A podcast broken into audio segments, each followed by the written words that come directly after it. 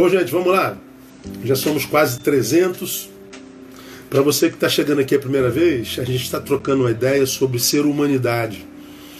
Ah, Fala-se muito em espiritualidade e a gente fala pouco sobre ser humanidade. Ser humanidade é neo, neologismo nessa palavra, na verdade, ela não, ela não existe.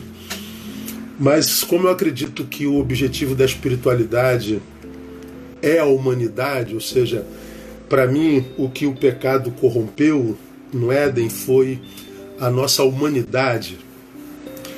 E desde que o pecado entrou, nós passamos a ser humanos da forma errada. Vou desligar aqui, tá? Nós passamos a ser ser humanos da forma errada. E porque nós somos humanos da forma errada, ao invés de amar o próximo, nós vilipendiamos, nós maltratamos, nós usurpamos, nós matamos, nós denegrimos. Ao invés de sermos aquele que ajuda o próximo a extrair de si a sua melhor versão, nós somos aquele que ah, o amaldiçoa, que interfere seu crescimento, em seu crescimento e tudo mais. Nossas relações humanas viraram tóxicas. Nós estamos doentes. Eu estou cada vez mais convencido disso. E ninguém, como nós já falamos em outras lives, escapa dos efeitos dessa doença existencial e social que nós passamos. Estamos piorando. A minha palavra não é pessimista, ela é realista. Pessimista é a visão que eu tenho de futuro. A minha visão de futuro para a humanidade é pessimista. Quando eu não faço essa análise pelos olhos da fé. Então, quando eu analiso o que eu tenho na mão, como testemunho, como fruto da raça, a, a minha tendência para com o futuro é pessimista mesmo. Então, acho que nós estamos caminhando para o fim, os sinais demonstram isso, e a gente está vivendo uma deformação muito grande como raça. Nós estamos conversando sobre isso. Aqui nesse projeto Ser Humanidade, nós já conversamos sobre perdão. Seria muito interessante que você que não ouviu ouvisse. As lives, quando terminam aqui, vão para o meu canal do YouTube. Falei dois, dois, duas noites sobre perdão e depois fiz uma série sobre desconstrução humana como processo. Como que nós estamos piorando, inclusive como cristãos. E tá lá, são cinco estudos. Na semana passada, a gente começou a conversar sobre amor iceberg. Nós tomamos capítulo 24 de Mateus, que fala sobre o princípio de dores, e a gente foi é, mostrando alguns sintomas de que é, perto do retorno de Jesus a, a sociedade sofre, sofreria. E os sintomas são absurdamente realistas. Eu, eu, se eu não fosse crente, acho que eu creria na Bíblia de qualquer jeito, porque é tão notório, é tão fatídico a, a, a sua realidade, o que ela escreve, que a gente nem precisa de fé para crer nela. Um livro que foi escrito há mais de dois mil anos atrás, muito antes disso, muito antes da vinda de Jesus é tão realista quando fala do tempo do fim. Nós tomamos é, Mateus capítulo 24, que é, fala sobre o princípio de dores. Jesus prediz a sua morte. E a gente é, começou a falar sobre os sintomas do fim. E nós falamos que o primeiro sintoma de. É, o sintoma é, primeiro da geração do tempo do fim seria o esfriamento do amor. E nós tomamos por base é, de 1 a 14, sobretudo versículo 12, que é um versículo que a gente conhece muito bem, por se multiplicar a iniquidade, o amor de muitos esfriará. Isso aqui é, uma, é, um, é um imperativo. É, acontecerá. Não está dizendo que é possível que perto da vinda de Jesus, perto do fim, é possível que o amor esfrie. Não, não está dizendo isso não. O amor esfriará. O amor esfriará. E nós vamos falar sobre isso. Então, o primeiro sintoma que acometeria a geração que estaria no planeta próximo à vinda de nosso Senhor era o indubitável esfriamento desse amor. Então, ah, começamos o nosso estudo na quinta-feira passada fazendo uma, uma, pergunta subjetiva. Você é, tem sentido que teu amor tem esfriado? Você ama a Jesus hoje como amava dois, três, quatro, cinco anos atrás? Você ama seu cônjuge, seu marido, sua esposa, tanto quanto você amava alguns anos atrás? Você ama a vida como você amava alguns anos atrás? Você é, ama a tua vocação, o teu chamamento, o teu dom como você amava antes? Ou você percebe que essa sua seu amor pela existência, por Deus, pela vida, isso tem arrefecido, não é? Então é uma análise que a gente se predispôs a fazer aqui. Quando a Bíblia fala sobre o esfriamento do amor, fala a respeito de tudo que esse esfriamento geraria na sociedade. E nós falamos sobre isso na quinta-feira passada. Quais são as sequelas do esfriamento desse amor? Aí nós fomos estudando juntos. Primeiro, distúrbio da personalidade. Nós lemos o versículo 5, que diz: Porque muitos virão em meu nome, dizendo eu sou o Cristo, e a muitos se enganarão. Então ele diz: haverá um distúrbio de personalidade. Ele não fala só de gente que viria dizendo que era ele, mas ele fala de gente que pareceria ser uma coisa e na verdade era outra. Então seria um tempo de profunda decepção relacional, não só espiritual, não só conjugal, mas relacional, porque nós viveríamos um distúrbio de personalidade. Isso é absurdamente real e verdadeiro hoje. Segundo, nós veremos, veríamos uma desvalorização da vida. No versículo 3, 6, ouvireis falar de guerras e rumores de guerra. Por que, que é desvalorização da vida? Porque nada mata mais do que guerra. E nós estamos em guerra em todos os sentidos. As redes sociais é a comprovação é, incontestável disso. Nós estamos em litígio de cor, de raça, de religião, de, de, de, de política familiar. Nós estamos em guerra.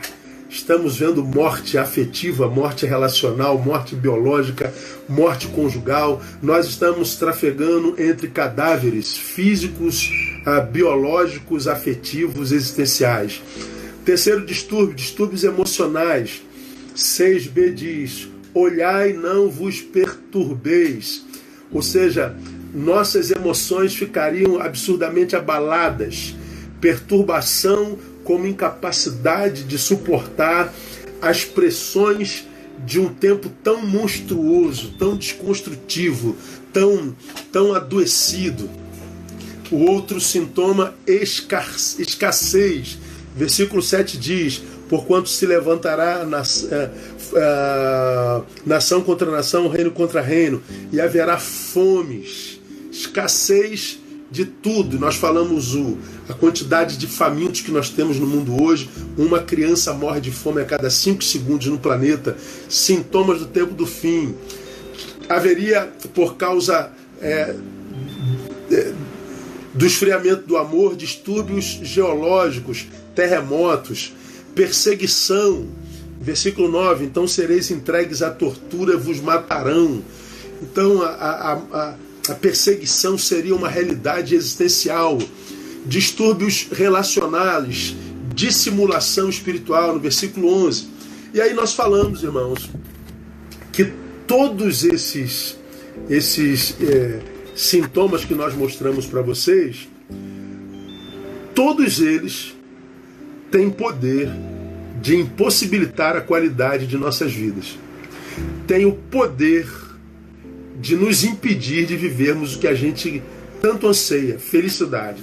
Todos esses sintomas, a distúrbio da personalidade, distúrbio, a desvalorização da vida, distúrbios emocionais, distúrbios sociais, escassez, fome, distúrbio geológico, perseguição, distúrbio relacional, dissimulação espiritual, tudo isso tem o poder de fazer com que nós percamos sabor pela existência tem o poder de fazer com que a vida deixe de valer a pena. Tudo isso. E isso que eu mostrei para vocês na quinta-feira está tudo no mundo objetivo, tudo no mundo real, tudo material. Ah, então, ao invés da gente se preocupar com a data do fim, um monte de gente colocando data para o fim, nós devemos nos preocupar com esses sintomas. Por quê? Porque o nosso fim pode chegar antes do fim do planeta. Ah, a gente pode morrer, como eu digo sempre, há 20 anos. A gente pode morrer antes da morte chegar. A gente pode perder o apetite pela vida. O nosso amor pode esfriar. O nosso amor pode congelar. O nosso amor pode virar iceberg. Porque os sintomas revelados em Mateus capítulo 4, 24, que fala sobre o princípio das dores, estão diante do nosso nariz. Só não vê só não acredita quem não quiser. Vai ser refém e vai ser vítima do esfriamento desse amor. Agora, esses sintomas que eu passei para vocês revelam que já começou. Não é verdade? Agora, vamos evoluir um pouquinho mais. Primeiro sintoma da geração que estaria no planeta no tempo do fim, seria essa geração de amores esfriados, que traria como sequela esses distúrbios todos que eu mostrei para vocês. Agora, a segunda coisa que eu compartilho com vocês nessa noite, porque na, na, na semana, na quinta, eu já começo evoluir para um outro nível desse amor iceberg.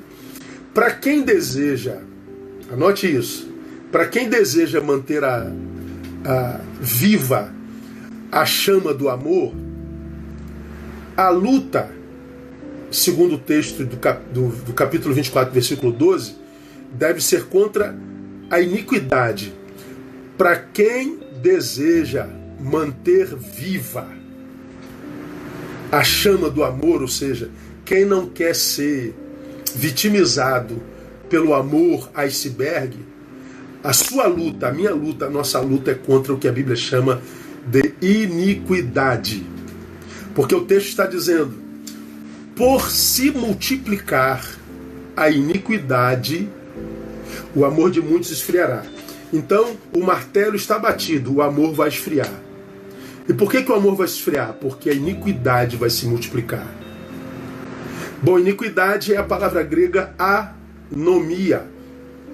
É uma palavra composta a mais nomos.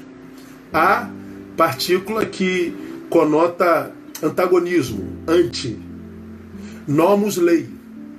Iniquidade é viver contra a lei. Iniquidade é viver dissolutamente. Iniquidade é viver sem limites. A iniquidade é aquilo, eu já preguei isso na minha igreja, é o fim daquela linha que possibilita relacionamento saudável. Quem é da minha geração, até um pouco mais para cá, ouviu muito essa frase aqui, ó, o teu direito termina quando começa o meu.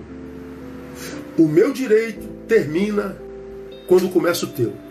Então, quando nós pronunciávamos essa frase, nós estamos dizendo que o meu direito termina, que o meu direito tem limite, que o seu direito termina que o seu direito tem limite, ou seja, não invada o meu espaço, não invada o meu quadrado. Nós tínhamos limite, esse limite se chamava nomos, lei, limite. Hoje, nós vivemos uma vida onde não há mais limite, nós vivemos uma vida invasiva, porque nós vivemos em rede. Então nós vivemos nos metendo na vida do outro. Nós vivemos invadindo o espaço do outro. Nós vivemos uma confusão. Fundidos com. Fundidos com. Estamos fundidos. Por quê? Porque nós vivemos nessa vida invasiva. E mais, nós invadimos porque nós nos exibimos. Nós estamos tornando público tudo que a gente faz. De modo que quando eu torno público a minha imagem, a minha existência, a minha vida, é como se eu estivesse dando direito para que pessoas invadissem mesmo a minha particularidade. E as pessoas invadem. Então, então nós vivemos invadidos. Na verdade, nós vivemos pervadidos. Depois você procura o que é isso lá. Então nós fomos pervadidos, nós fomos, nós fomos contaminados pelo outro. Não há mais limite. Se eu discordo de você, eu digo verme. Se eu não concordo de você, eu digo nojento, falso. Nós achamos que por um vídeo de dois minutos nós já estamos capacitados para definir o caráter de alguém. Por uma frase que da qual discordamos, nós achamos que já estamos aptos para discernir o caráter de alguém. E nós impingimos opinião, muitas vezes desrespeitosa pelo outro. Nós não respeitamos mais ninguém. Nós não respeitamos mais cor, mais credo, mais título, mais raça. Nós não respeitamos mais o semelhante. Nós vivemos uma total iniquidade, anomia.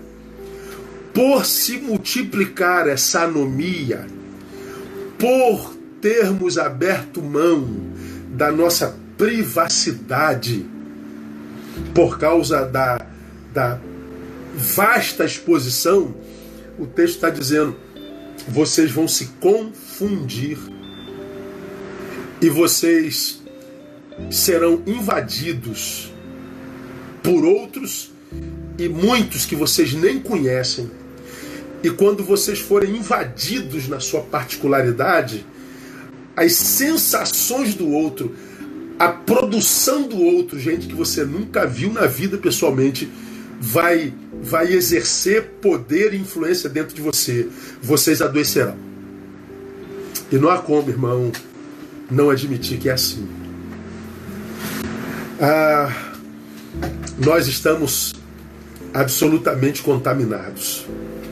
Nós estamos doentes. Nós estamos infelizes. E a nossa iniquidade vai aumentando. Primeiro a gente invade só em opiniões e conceitos. Mas depois essa iniquidade ela vai aumentando porque eu invadi e não fui reprimido fui reprimido, mas não obedeci, então eu invado mais. Então nós vamos invadindo, invadindo, invadindo. O que, que acontece? Daqui a pouco a gente está tocando no outro. A gente está invadindo a vida particular. Por quê? Porque a gente só pensa no nosso desejo. É o hedonismo. E aí nós vemos coisas se multiplicando entre nós. Por exemplo, o, o homem passa a imaginar que é dono da sua esposa. Quando ela não quer mais, ele mata ela. Invasão. O homem sente desejo por uma criança e não respeita a sua infância. Ele quer é satisfazer o seu desejo, ele abusa da criança, ele é pedófilo. Nós vamos invadindo. Nós vamos de forma iníqua invadindo, desrespeitando, vomitando nossa opinião sem ser pedida. Nós estamos vivendo iniquidade, anomia. Ninguém respeita mais nada, nem coisa alguma. Pois bem, é essa iniquidade que invade o amor. Eu vou dar um exemplo bem prático, bem simplesinho. Vamos imaginar que você acorde naquele dia num jardim florido. Você sonhou com, com um jardim cheio de rosas. E você acordou sorrindo. Você acordou feliz. Você acordou como quem foi visitado pelo Espírito Santo à noite. Aí você diz: Poxa, que noite maravilhosa que o Senhor me deu. Aí você diz assim: Eu vou compartilhar minha alegria com o Senhor com, com os meus seguidores. Aí você vai para o Instagram, bom dia, amados. Essa noite eu tive um sonho com o Espírito Santo muito agradável e ele fez isso, isso assim comigo, e teretetê, teretetê, e eu estou aqui para compartilhar com vocês, para abençoá-los e desejar uma semana maravilhosa para vocês. Aí você faz isso com tanto amor, aí daqui a pouco vem um primeiro comentário. Ah, deixa de ser boba, tem nada a ver com o Espírito Santo. Espírito Santo não fala mais em sonho, não. Você está interpretando o teu sonho de forma errada, desculpa. Pô, já vem. Aí você diz: Não, querido, eu tenho certeza que foi o Espírito Santo. Foi nada. Isso é loucura, isso não existe. Seja mais realista. Aí o outro comentário. É verdade. Ela está pensando que o Espírito Santo não tem mais o que fazer, não. Deixa de ser burra, menina. Não tem nada a ver com o Espírito Santo, não. Aí você fala, mas gente, eu só quis compartilhar alegria. Compartilha, mas não diz que foi o Espírito Santo, pô. Você está pensando que a gente é idiota? Pronto, começou o bate-boca. Daqui a pouco estão te chamando de vaca. Aí você que começou dizendo bom dia, o Espírito Santo me visitou, daqui a pouco você está dizendo vaca é você, você que não presta, você que é salafrário, você que não sei o quê. Veja só como você foi invadido, invadida pela iniquidade do outro.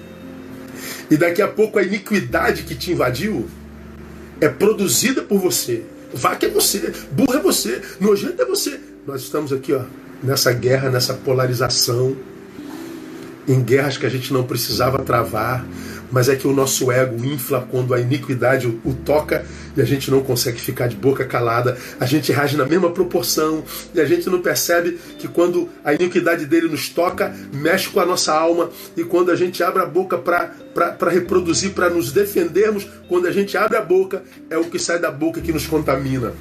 Nós vivemos no campo e no mundo da iniquidade, não tem jeito. O amor que eu mando volta como pedrada.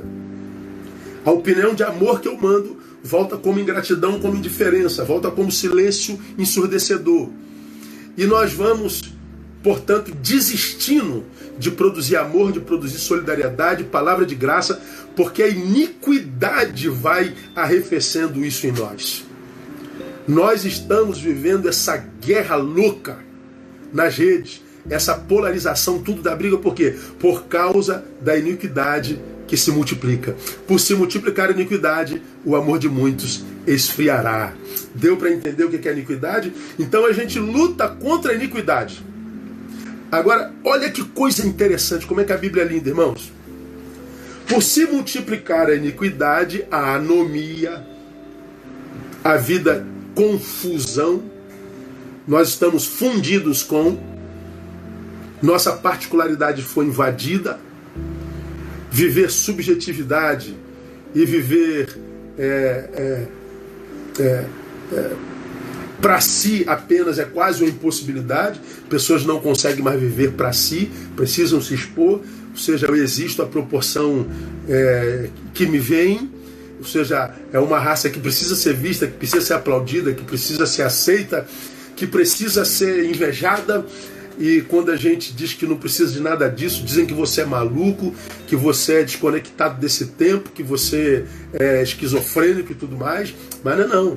É porque dá para viver sim em silêncio, dá para viver é, retraído, dá para viver em particularidade, dá para viver consigo perfeitamente né? estabelecendo limites nas suas relações, se relacionando com quem você não quer, é, se relacionando com quem você quer e com quem você não quer, você não se relaciona, estabelecendo quanto tempo você passa junto, se não quer mais passar tempo junto. Tudo isso é possível. Tudo isso é possível.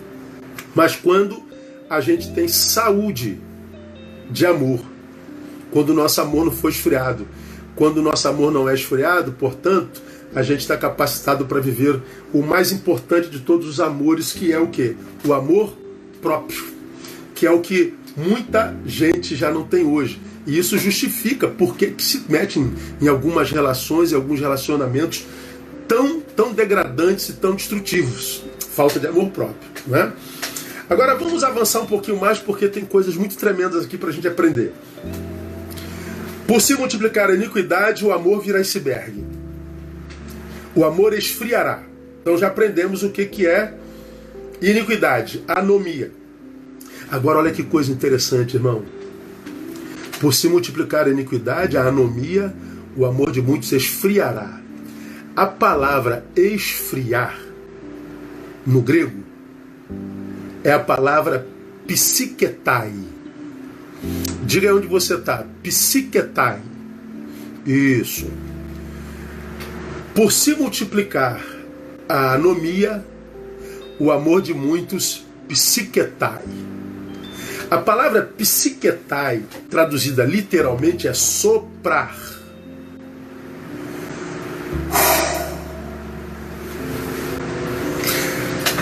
Mas é soprar a fim de arrefecer poder.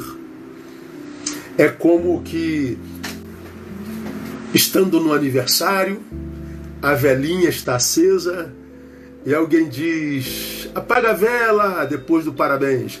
Aí você. Ih, não apagou, tenta de novo. Mais forte, não apagou. Pois bem, esse vento, esse sopro é psiquetai.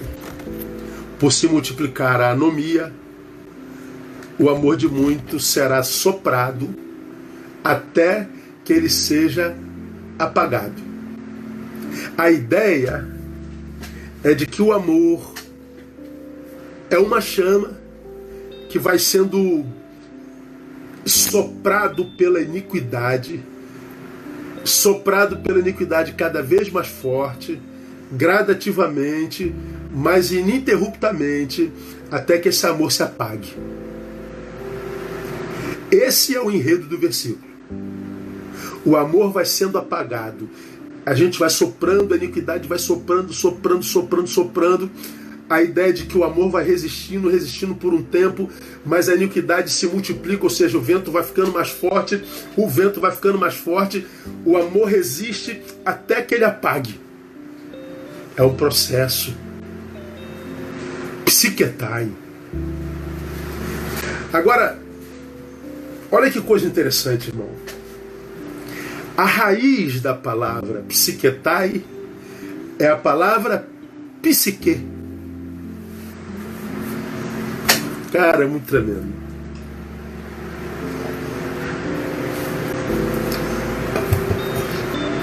Por se multiplicar a anomia, o amor de muitos psiquetai será soprado até arrefecer o seu poder.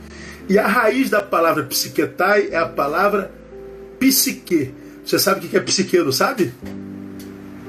Mente. Mente.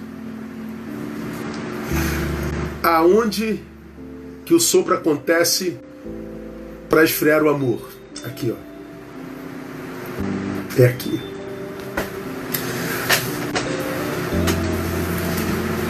É cultural na raça humana a gente usar o coração como arquétipo do amor. Ah, o meu coração está cheio de amor. Ah, o meu coração é amor puro. Meu coração está transbordando de amor.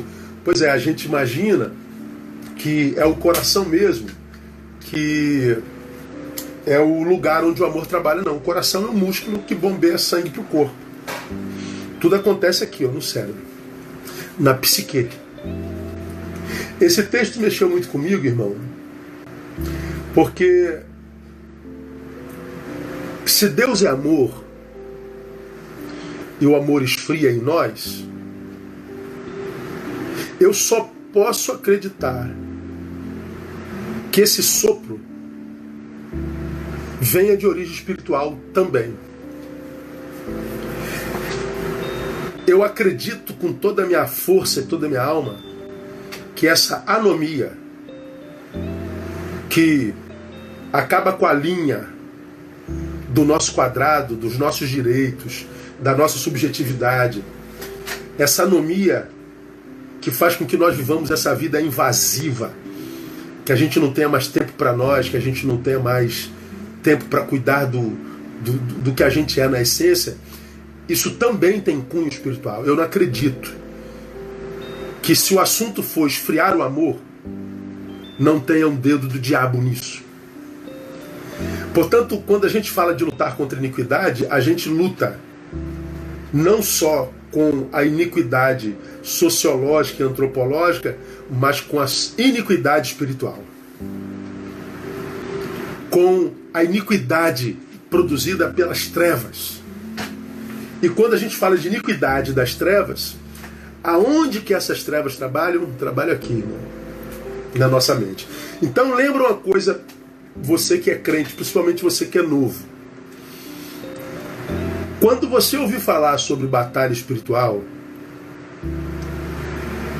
a Bíblia sempre se refere a uma batalha espiritual que acontece no campo das ideias. Crentes adoram brigar com o demônio. Tem igrejas que só existem para brigar com demônios. O demônio tem mais espaço no culto do que o louvor a Deus. Então eles evocam o demônio, todo demônio que está aqui, demônio que está ali se manifesta, aí pula lá um monte de gente endemoniada. Aí eles trazem os endemoniados para o púlpito, e aí entrevista o demônio, faz um monte de pergunta, aquele show pirotécnico, depois diz, sai! Envergonha a pessoa que estava endemoniada e o demônio vai embora. Para onde que ele vai? Bom, volta para o lugar de onde ele veio até o culto de amanhã. Então todo culto com a gente endemoniado. Então a gente está nessa guerra contra alguns demônios que vão à igreja. Um demônio que vai à igreja não devia ser um demônio que não deveríamos preocupar. O demônio com o qual a gente devia se preocupar é que pegou Judas.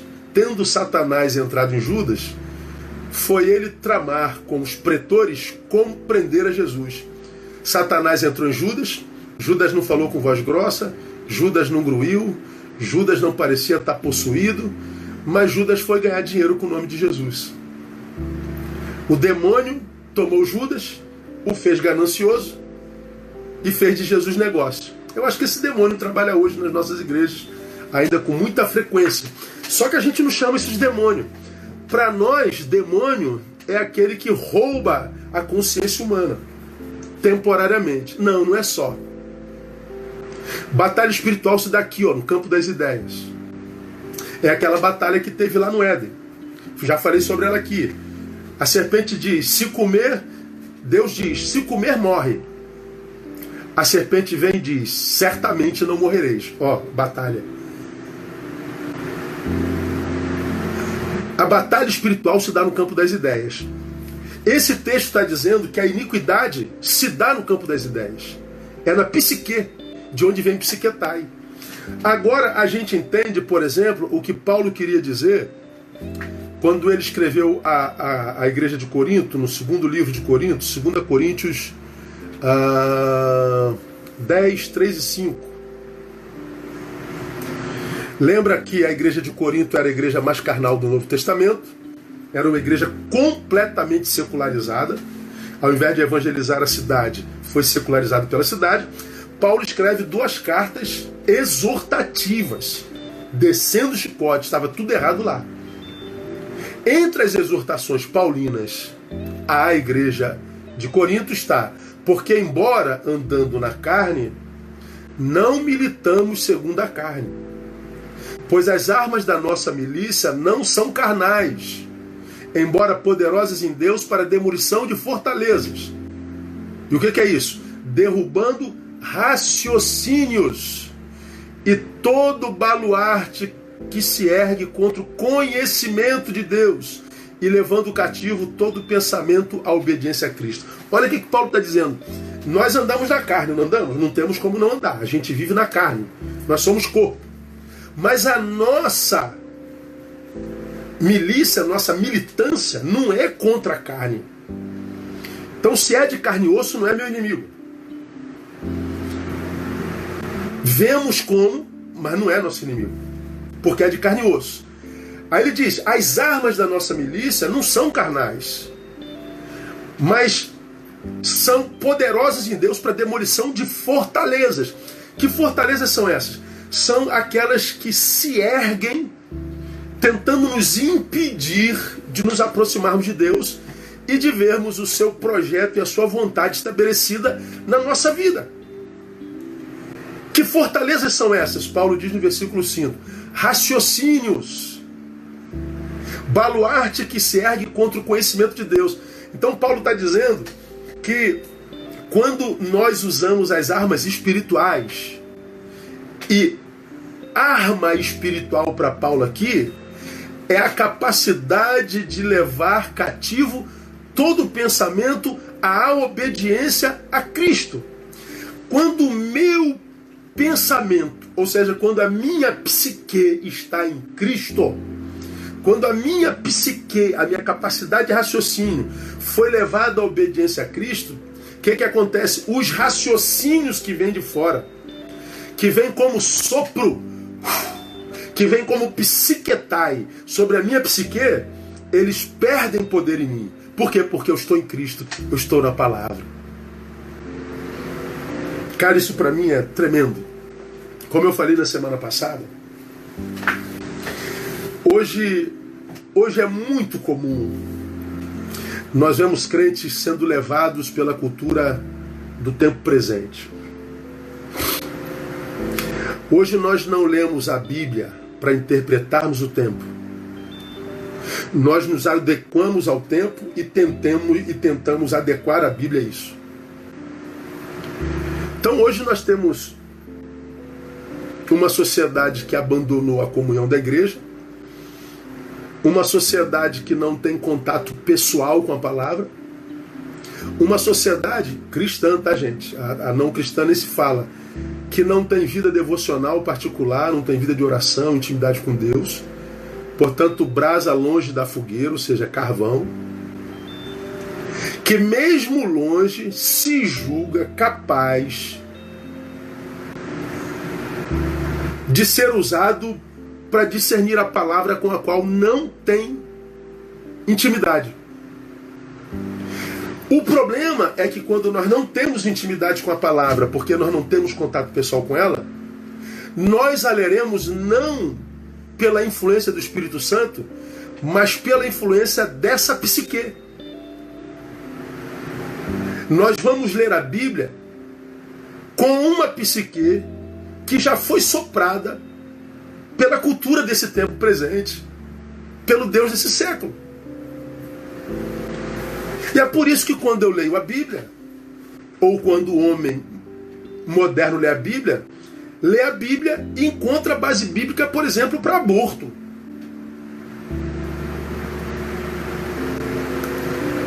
Encontra base bíblica para tudo que a vida dele está praticando. Aí quando você, cuja mente já foi soprada, a sua mente já arrefeceu o seu amor por Deus e pelas suas coisas. Quando a sua mente tem uma chama divina que já perdeu o poder, mas não admitido. Você, quando lê a Bíblia, lê a partir dos seus achismos. Ou seja, não, é verdade, a Bíblia está dizendo isso, mas eu acho que. Eu falei sobre isso na quinta-feira passada. Não, pastor, eu sei que está escrito, mas eu acho que. Pois bem, é, se eu e você somos cristãos, não existe o mais depois do que a Bíblia disse.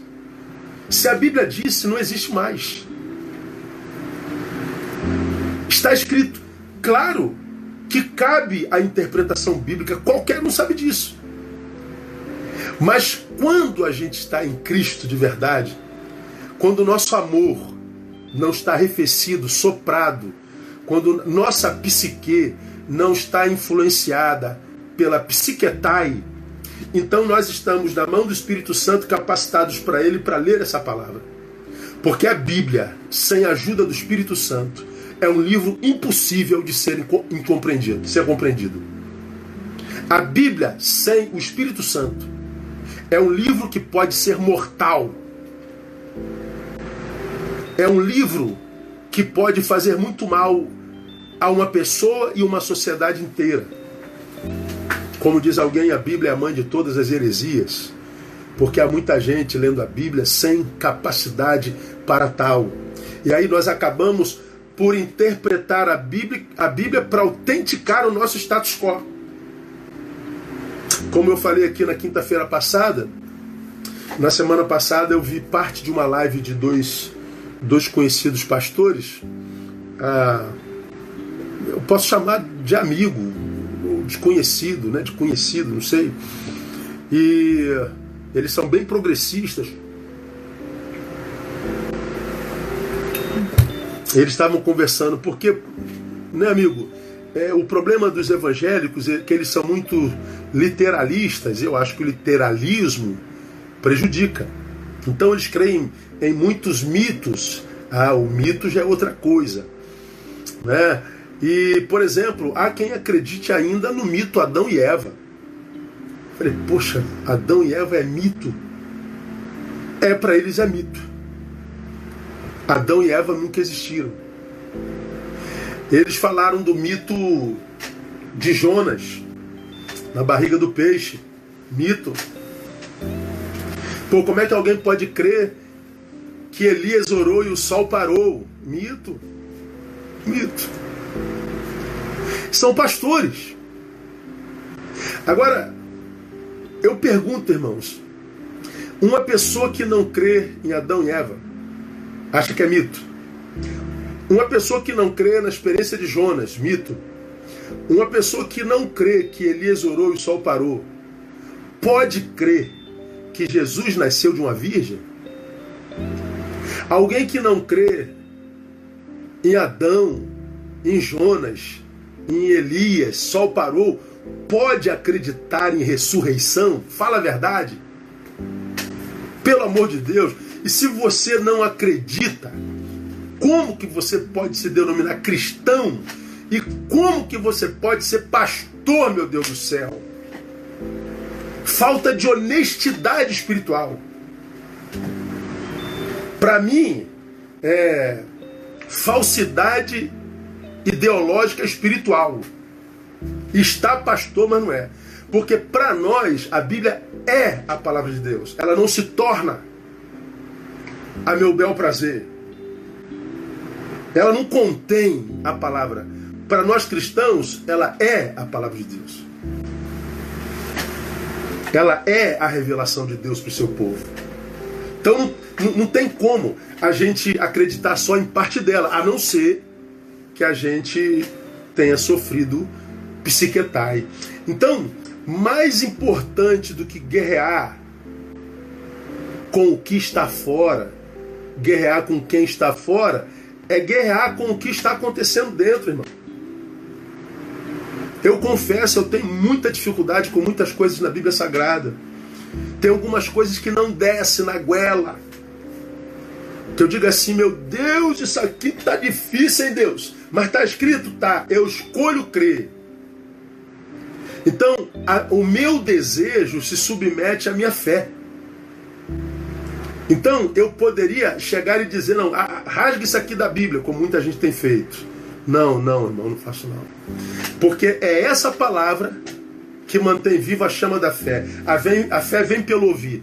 Ela vem pelo ouvir a palavra e ela se mantém pelo ouvir a palavra.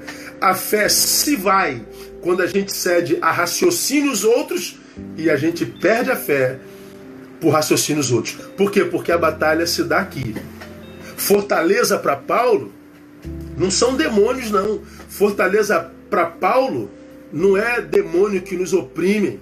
Fortaleza para Paulo são pensamentos que se exprimem, que se expressam e nós somos influenciados.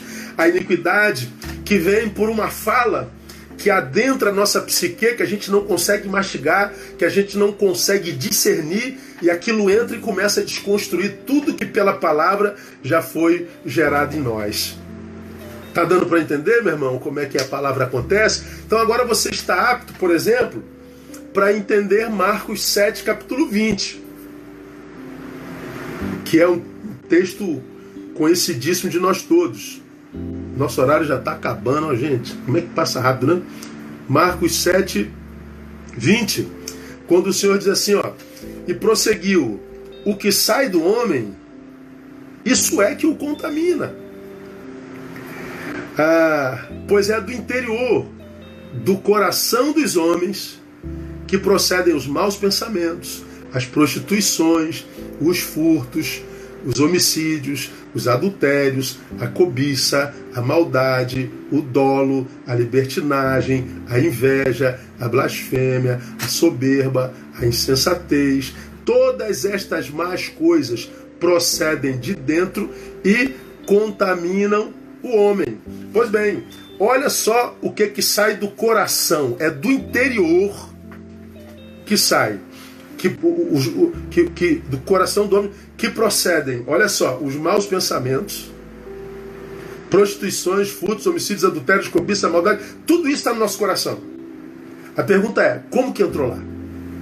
Por aqui, ó. Foi por aqui.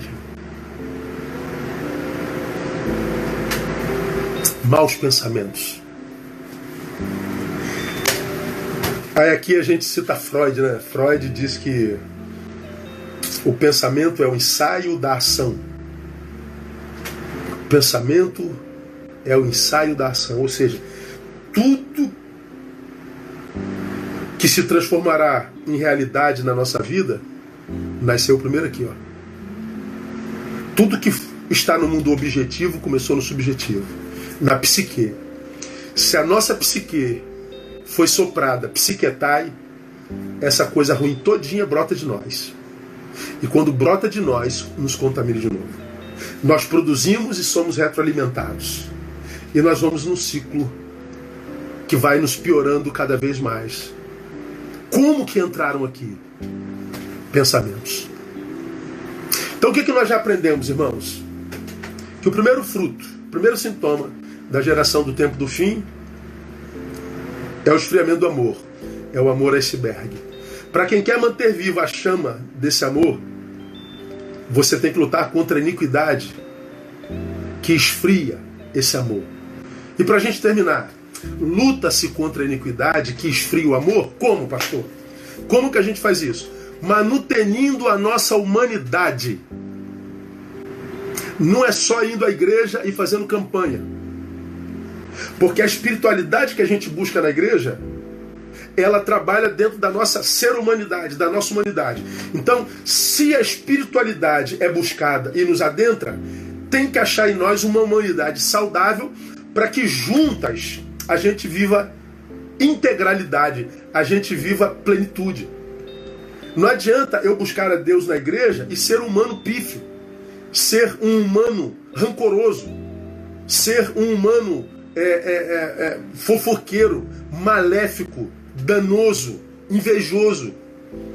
A espiritualidade que eu busco lá perde poder em mim porque o ser humano que eu sou é um ser humano ruim, não transformado. É como que se eu pedar aqui, ó, tem um, tem um litro de água e essa água me mata a sede. Se eu botar uma gota de ácido, eu perco a água toda. Então, se eu jogo um quê de Deus em mim, mas eu não trabalho a minha essência, a minha ser humanidade, se eu não luto contra a minha personalidade, se eu não luto contra meus desejos, se eu não luto contra o meu mau caráter, se eu não luto contra a minha fraqueza, como diz lá o, o, o, o Salmos, se te mostrares frouxo no tempo da angústia, tua força será pequena. Como quem diz, olha, Neil, se você é, é, é tá no tempo da angústia, ou seja, tem que lutar contra a angústia, você não pode se mostrar frouxo, não. Você tem que se mostrar forte. Ou seja, não depende só de Deus, depende de você. Postura.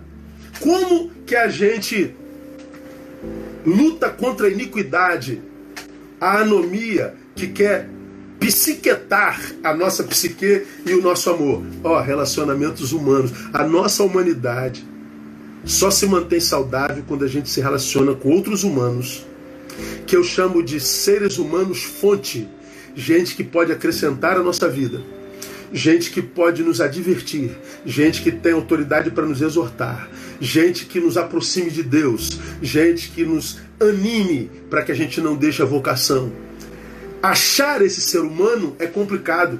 E ele é uma necessidade desde o Éden. Não é bom que o homem esteja só. Ou seja, a vida só encontra sabor e se mantém saborosa no encontro, sozinho. A nossa humanidade é arrefecida porque ela não é praticada. Então a solidão e o isolamento não é opção que vem de Deus. Deus nos fez sal. Sal só encontra sentido quando cola na carne. Deus nos fez luz. Luz só encontra sentido quando ele entra no campo das trevas. Ou seja, o sal se encontra com a carne, a luz se encontra com as trevas e influencia tudo. Não existe solidão opcional no, no Evangelho de Jesus Cristo. Nós temos que nos relacionar. Por quê? Porque a nossa humanidade depende de outras humanidades. Difícil é achar esse ser humano que vale a pena. Pessoas fontes pessoas que nos ajudem a despertar em nós a nossa melhor versão, pessoas que sejam instrumentos que Deus usa para trabalhar nosso caráter, para trabalhar ah, nossas fraquezas, para nos socorrer no momento de angústia. Essas pessoas é que são raras. Então, nós somos a consequência dos nossos relacionamentos. Provérbios 13, 20. Quem anda com sábio será sábio, mas o companheiro dos tolos sofrerá o dano. Ou seja, nós somos o resultado dos nossos encontros. Temos que nos encontrar. E não é questão só de matar solidão, é questão de manutenir a humanidade e praticar esse amor que a anomia quer esfriar. Eu acho que aquele que sopra tem tido êxito, porque as relações humanas estão absurdamente adoecedoras. Então, meu irmão, nós estamos caminhando para o final aqui agora, faltam três minutos. Se você percebe que você está com muita dificuldade de se relacionar, se você percebe que você está cada vez mais retirado, você não é assim. Se você começa a se desconhecer, se você começa a perder apetite pelas coisas de Deus, se você está longe do altar, se você percebe que esse ser que você é hoje está longe daquele que você foi um dia e amava ser, está na hora de você voltar à comunhão se encontrar com gente boa, estar numa igreja séria, numa igreja onde a palavra seja pregada com verdade, com sabedoria, que, que, que, que nos faça refletir sobre nossa própria existência. Está na hora de você voltar a se encontrar. É o meu desejo com essas minhas lives. É o meu desejo com essas palavras que eu tenho compartilhado com vocês. Eu tenho falado sobre ser humanidade, porque sobre espiritualidade todo mundo está falando, mas não fala onde é que essa espiritualidade vai desembocar. Então, é, estou acabando aqui. Esse estudo vai para o meu canal do YouTube. Amanhã de manhã você já vai poder ouvir de novo é, reouça isso aqui de novo e de novo, vá internalizando para que você possa fazer a manutenção do amor de Deus na sua vida. Na quinta-feira, nós vamos começar a falar sobre 1 Coríntios capítulo 13. Por que esse amor não pode arrefecer em nós?